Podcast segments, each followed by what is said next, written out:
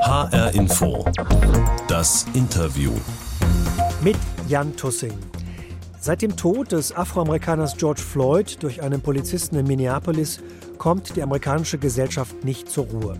Der Fall löste großflächige Proteste gegen Polizeigewalt und Rassismus aus in den USA und vielen anderen Regionen auf der Welt.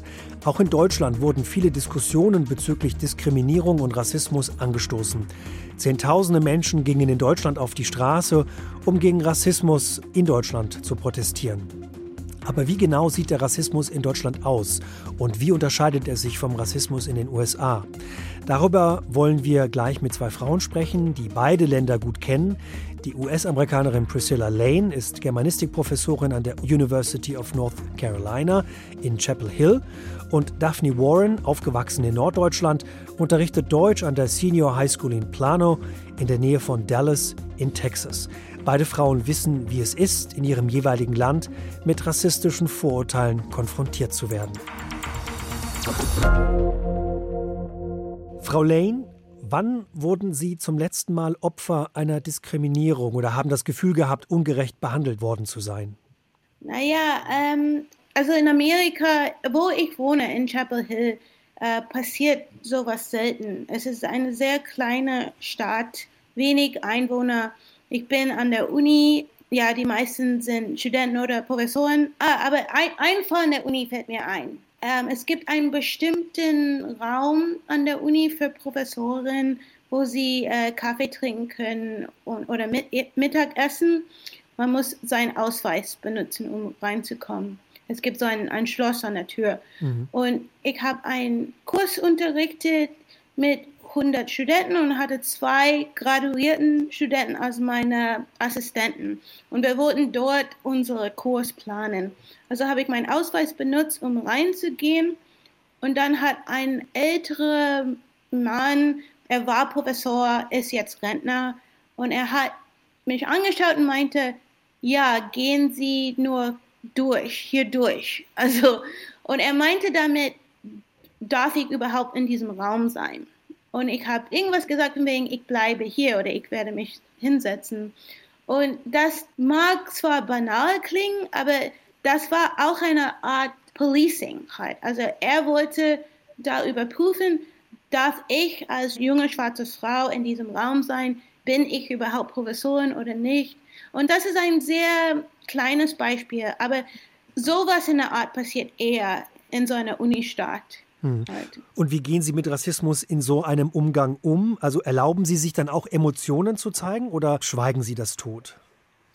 Ähm, also einerseits in meinem Leben, jetzt bin ich 39, ich habe so viel Rassismus erfahren, dass äh, ich, ich reg mich nicht mehr so sehr auf, weil ich erwarte das fast. Aber andererseits, das ist die Uni. Da, da muss ich schauen, dass ich immer professionell mich verhalte. Ich bin ja Beamtin und ich darf dann eben nicht so anschreien oder beschimpfen oder handgreiflich werden. Und es war auch der Fall, dass meine zwei Studenten dabei waren. Und ich bin ihre Chefin sozusagen. Also mhm. ich wollte ihnen jetzt kein schlechtes Verhalten zeigen. Aber ich da muss ich sagen, ich war sehr stolz auf meine Studenten, weil sie haben es vorgenommen, der Uni zu schreiben und sich darüber zu beschweren, dass sowas eigentlich nicht passieren darf. Und wie ist es als Afroamerikanerin, seine Rechte einzufordern, jetzt an der Uni oder auch sonst? Darf man eigentlich Emotionen zeigen, wenn man ungerecht behandelt wird? Oder darf man auch böse werden? Oder haben Sie dann Angst, in so die Schublade der Angry Black Woman gesteckt zu werden?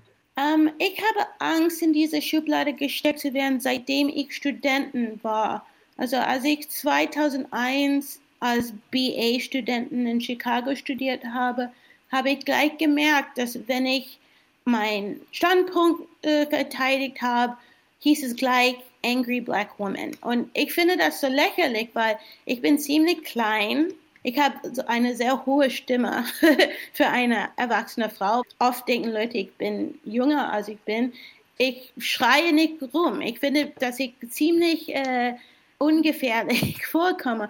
Aber ja, das ist nämlich das Problem, dass nicht nur als Schwarze, sondern auch als Frau, wenn man äh, eine Meinung hat und das verteidigt und keine Angst hat, sich einschüchtern zu lassen, dann heißt es gleich, oh, du bist gefährlich oder hm. du machst mir Angst.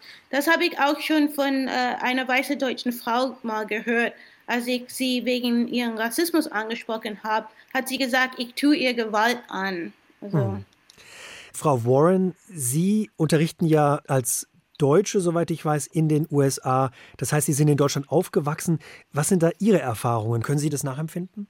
Ja, also auf jeden Fall. Ähm, normalerweise, wenn ich nach Deutschland komme, also wenn ich Deutschland wieder besuche, erfahre ich mehr so Mikroaggressionen ähm, oder so, dass, dass die Person ähm, rassistisch ist. Äh, zum Beispiel, ich bin mal bei HM gewesen, wollte an der Kasse natürlich für meine Sachen bezahlen und die Person wollte nur Englisch mit mir sprechen, obwohl ich eindeutig mit ihr Deutsch gesprochen habe und ich fand das total respektlos. Ich bin Deutsche, das wusste sie wahrscheinlich nicht, aber ich habe auch mit ihr Deutsch gesprochen und ich finde es einfach respektlos, wenn die Person Englisch spricht. Mhm. Und werden Sie da auch mal laut oder werden Sie da auch mal böse? Zeigen Sie das?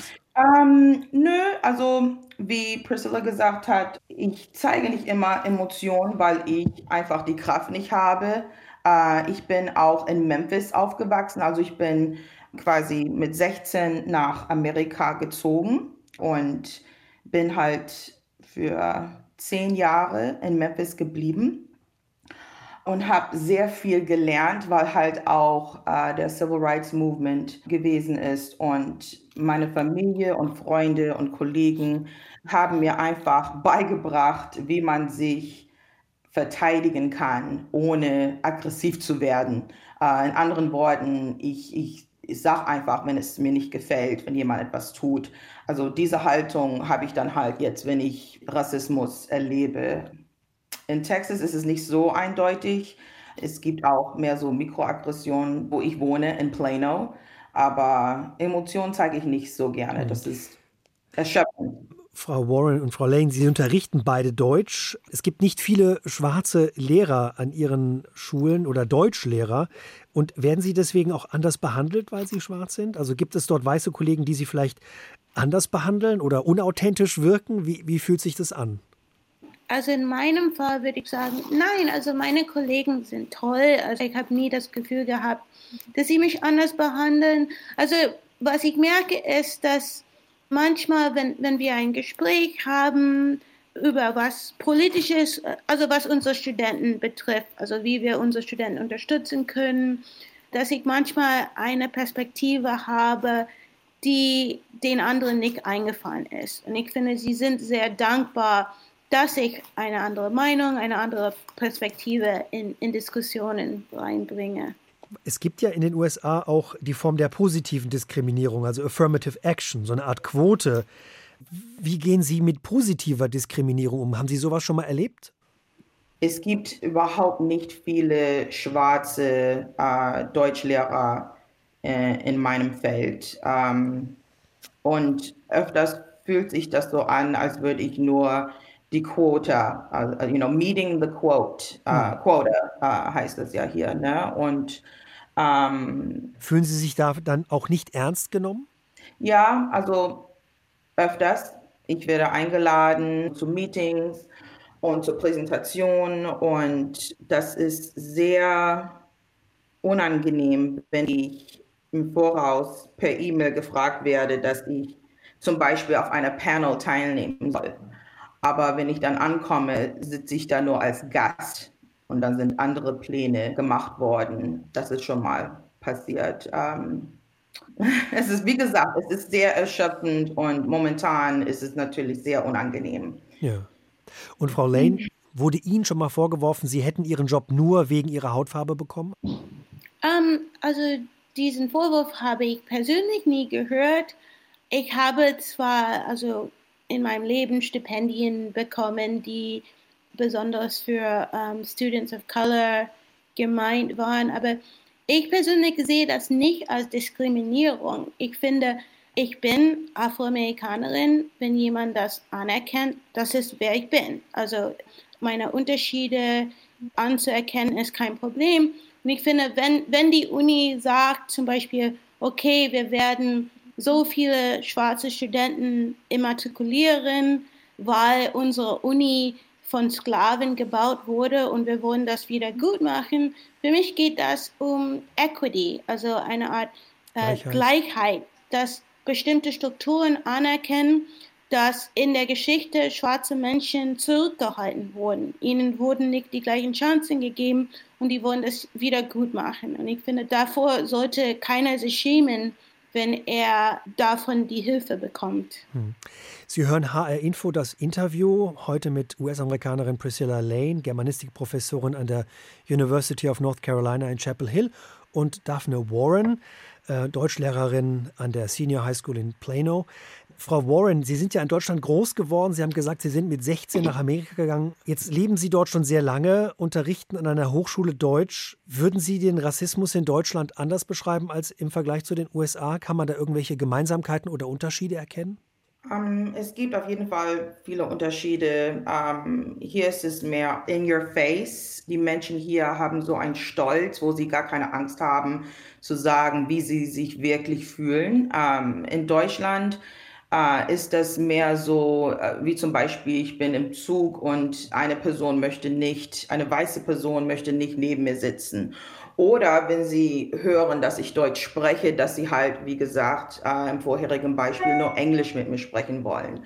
Ich habe noch nie erfahren, dass jemand geschlagen wurde oder in, in dem Moment, wo ich da war. Ähm, aber in, in Amerika war ich Zeugin von einer Demonstration, wo eine Person, eine weiße Person äh, mit ihrem Auto in eine Gruppe reingefahren ist. Äh, das ist jetzt vor kurzem passiert in Memphis und diese Person ist äh, innerhalb ein paar Stunden aus dem Gefängnis gekommen und hat überhaupt gar keine also keine Strafe dafür bekommen. Mhm. Wie man sowas verteidigen kann, verstehe ich überhaupt nicht. Äh, könnte man also sagen, der Rassismus in den USA ist aggressiver und gewalttätiger als in Deutschland? Ja, auf jeden Fall. Was ich erlebt habe. Natürlich gibt es genauso schlimme, ähm, schlimmer Rassismus in Deutschland, aber ich habe das noch nie so äh, erlebt. Und wie fühlen Sie sich als schwarze Deutsche in den USA? Äh, momentan habe ich sehr viel Angst. Äh, mein Sohn wurde gestern verbal angegriffen. Er wollte den Müll rausnehmen und es gab eine Gruppe von vier Jungs, die vor unserem Haus äh, gefahren sind, angehalten waren und haben ihn angeschrien, haben das N-Wort benutzt. Und er ist 13 Jahre alt und wir versuchen beide unsere Söhne beizubringen, wie sie sich verteidigen können. Äh, aber es hat ihn total erschrocken. Hm. Es ist sehr beängstigend momentan. Immer wieder hören wir Stimmen von schwarzen Deutschen, die von ihren Landsleuten nicht als deutsch wahrgenommen werden, wie Sie auch gesagt haben, weil Deutsch sein automatisch weiß sein heißt. Das passiert schwarzen Amerikanern in den USA nicht. Schwarze Amerikaner zu sein scheint ja anscheinend selbstverständlich zu sein. Und doch ist der Rassismus in den USA stärker ausgeprägt oder sehr stark ausgeprägt und sicherlich gewalttätiger als in Deutschland. Frau Lane, das heißt, das funktioniert anders ich finde, das ist echt kompliziert, weil ja klar, weiße Amerikaner akzeptieren, dass Schwarze auch Amerikaner sein können oder dass sie über hunderte Jahre in diesem Land wohnen. Trotzdem, man hat das Gefühl, man ist Zweitklasse Bürger. Also man hat nicht die gleichen Rechte. Und, und ich finde, viele weiße Amerikaner akzeptieren, dass es so ist. Und ich finde, es ist was bestimmtes Amerikanisches hat, dass eigentlich weiße Amerikaner ja von Einwanderer abstammen, die nach diesem Land gekommen sind, um eine neue Kolonie aufzubauen. Die äh, Native Americans, also Ur, sie sind die Ureinwohner, die waren zuerst hier und trotzdem wird auch ihnen vorgeworfen, dass die Fremde sind oder dass sie sich nicht anpassen. Also daher der besondere Nationalismus, das in Amerika herrscht und wie das äh, mit Race sich verbindet, ist ziemlich eigenartig. Frau Lane, am 26. Mai wurde George Floyd in den USA von einem Polizisten getötet. Am 3. Juni wurden sie im deutschen Fernsehen von Sandra Maischberger als einzige Schwarze zur Diskussion dazugeschaltet, um über Diskriminierung und Rassismus in den USA zu reden. Und Sie haben sich ja nachträglich über die Sendung geäußert, ähm, dass Sie sich da auch geärgert haben wie mit ihm umgegangen wurde. Was hat Sie denn da genau geärgert? Ja, also mich hat geärgert, dass im Nachhinein, also als ich Mittwoch aufgestanden bin, also Dienstag haben sie mich kontaktiert, als ich Mittwoch aufgestanden bin, habe ich auf Twitter gesehen, dass es diesen Streit gibt, also dass, dass die Show scharf kritisiert wurde, weil sie am Anfang nur weiße Gäste eingeladen hatten.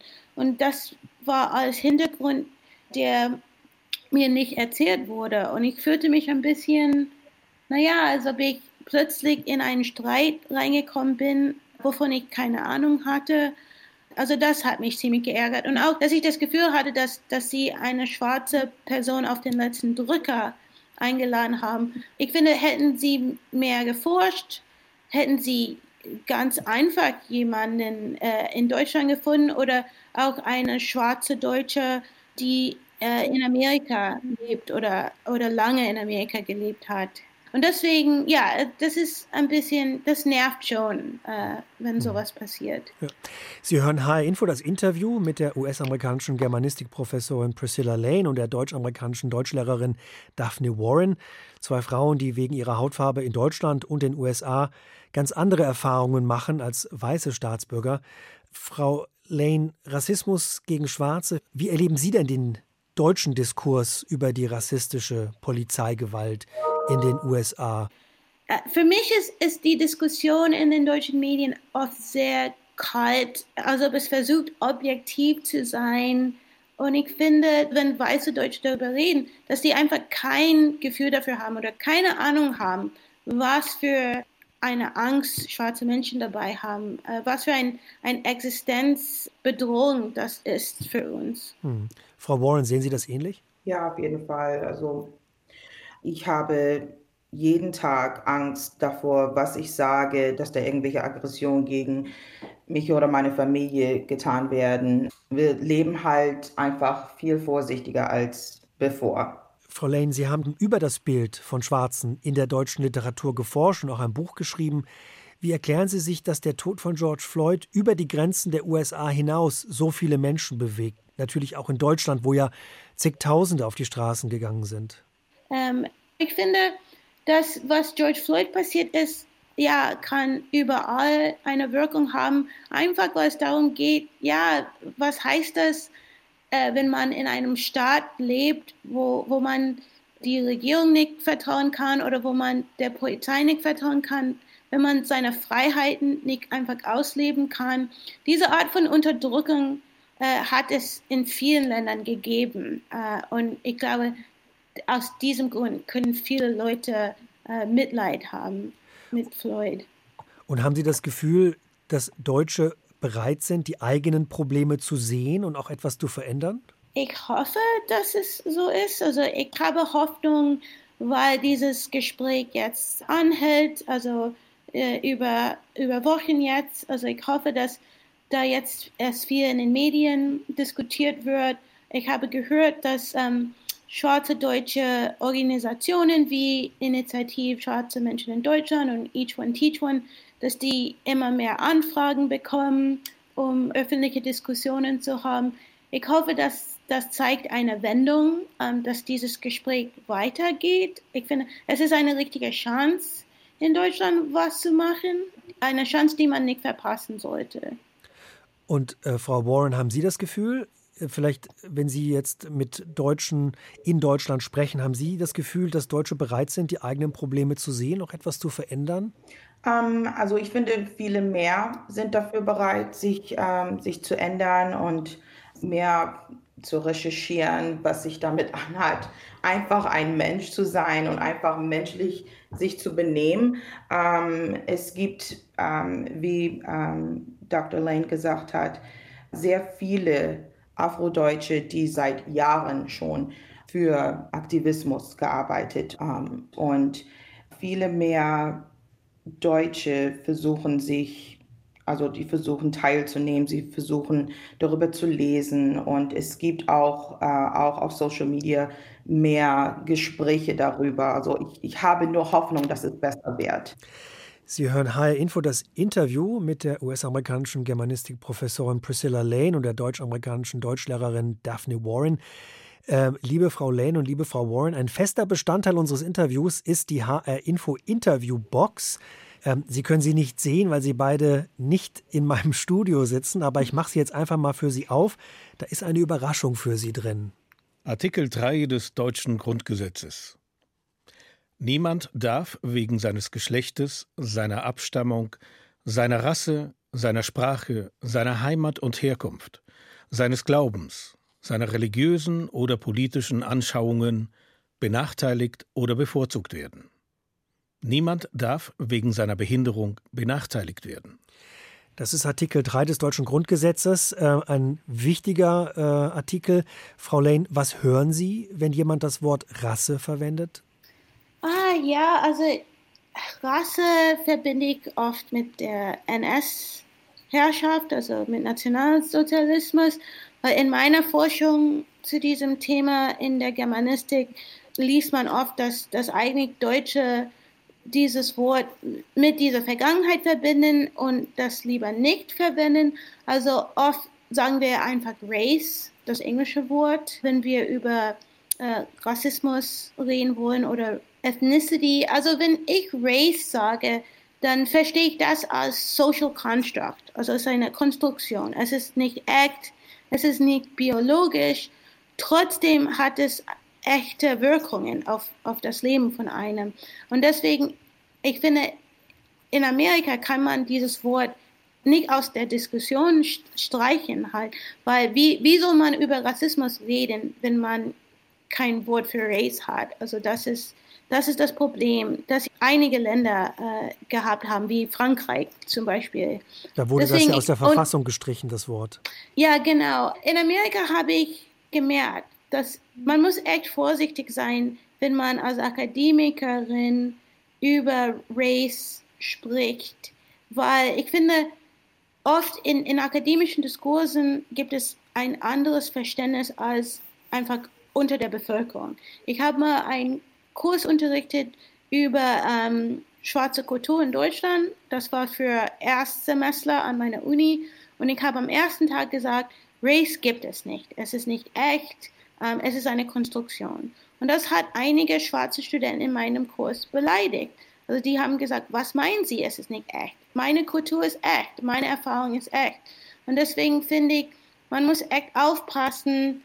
Also man, man, kann auf jeden Fall argumentieren, Race ist nicht biologisch, aber man muss gleichzeitig anerkennen, dass äh, das Gefühl, schwarz zu sein, das, das das hat eine Bedeutung. Und äh, man muss versuchen, über beides reden zu können. Also damit äh, Menschen sich nicht ausgeschlossen fühlen oder also ihre Erfahrung äh, nicht, nicht anerkannt oder nicht wichtig ist. Hm. Und Frau Warren, Sie mit dem deutschen Hintergrund, was passiert da in Ihnen, wenn Sie im Artikel 3 das Wort Rasse hören? Also da sind sehr viele Gefühle gestiegen, als ich das gehört habe. Vor allem ist es sehr beleidigend, meiner Meinung nach, ähm, auf der Uni, wenn man über Race spricht, wie Priscilla gesagt hat, ist es ein bisschen anders, als wenn wir das im Social, äh, Social Bereichen besprechen. Ähm, mein Race ist ein Teil von mir. Als Mensch muss man das anerkennen. Und ich finde, ähm, so kann man einen Menschen kennenlernen und versuchen zu verstehen wenn man das halt nicht anerkennt, wenn man das, wenn man sagt, ich, ich sehe nicht Race, dann ist das meiner Meinung nach sieht man die Person nicht. Äh, in Deutschland wird debattiert, ob man das Wort Rasse aus dem Artikel 3 herausstreicht, so wie in Frankreich das passiert ist. Hätten Sie denn einen konkreten Vorschlag für eine andere Formulierung? Man könnte Race benutzen, also das englische Wort. Es wird so viel vom Englischen äh, ins Deutsche nicht unbedingt übersetzt, aber einfach akzeptiert und angenommen. Und also ich sehe kein Problem damit, dass man halt das Wort Race benutzt. Als soziales Konstrukt, wie Frau Lane Ja, als soziales Konstrukt, Konstrukt, natürlich, ja. Herzlichen Dank für das Gespräch. Sie hörten High Info, das Interview mit Priscilla Lane, Germanistikprofessorin an der University of North Carolina in Chapel Hill. Danke, ja. Und Daphne Warren. Vielen Dank. Deutschlehrerin an der Senior High School in Plano. Mein Name ist Jan Tussing.